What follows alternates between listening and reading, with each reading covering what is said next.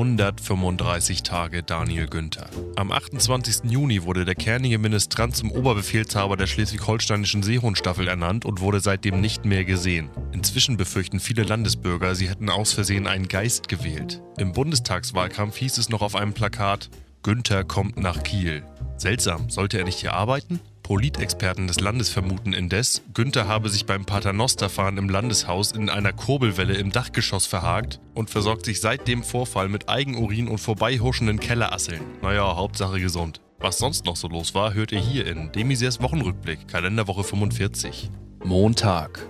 Die NATO beschließt den Bau von zwei neuen Hauptquartieren. Die NATO sei aufgrund ihrer langen Geschichte, gegründet im Jahr 1949, auf eine ständige Erneuerung der Strukturen angewiesen. Außerdem ist der alte Mief aus dem Kalten Krieg, eine Emulsion aus filterlosen Zigaretten, billigem Portwein und schalem belgischen Bier, inzwischen nicht mehr aus den Tapeten des alten Hauptquartieres herauszubekommen. Die Inneneinrichtung ist zudem völlig aus der Mode. Ein Neubau ist daher wesentlich günstiger als eine Kernsanierung. Dienstag. Vor genau 15 Jahren verließ Spiegelgründer Rudolf Augstein die Welt, also die Erde, nicht die Zeitung. Medienwissenschaftler veröffentlichen heute eine erstaunliche Statistik. Das junge Forscherteam hat errechnet, dass sich Rudolf Augstein seit seiner Beerdigung genau 5317 Mal um die eigene Achse gedreht hat. Gründe für die posthumen Rotationen gab es genug. Sinkende Auflage, kein Plan fürs digitale Zeitalter und Bento.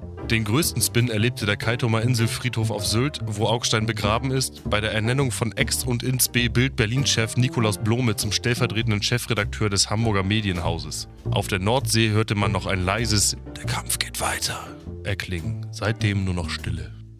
Mittwoch.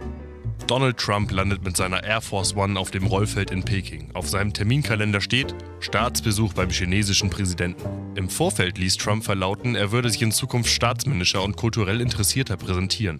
Bei der Begrüßung verzichtete Trump daher auf seinen üblichen Holzfäller-Handschlag und spielte stattdessen eine schnelle Runde Xing Shang Chong mit Xi Jinping. Donnerstag. 30% weniger CO2-Emissionen bis 2030. Das sind die neuen Vorgaben der EU-Kommission am Rande des Weltklimagipfels in Bonn. Viel zu wenig, sagen die Grünen.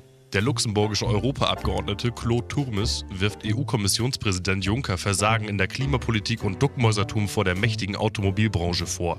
Turmes äußerte seine Bedenken, die Automobilindustrie würde ohne angemessenen Druck die Zukunft verschlafen. Unmöglich nannte Matthias Wissmann, Vorsitzender des Verbandes der Automobilindustrie, diese Äußerung. O-Ton? Wir Automobilbauer sind seit jeher der Zukunft zugewandt. Das wissen wir, das wissen die Grünen und das weiß auch Kanzler Kohl. In Sachen Mobilität der Zukunft investieren wir seit Jahren mehrere Millionen Mark, um die Vorgaben der Montanunion zu erfüllen und haben auch keine Berührungsängste mit neuen Märkten, etwa in der Republik Jugoslawien oder in französisch Indochina. Freitag.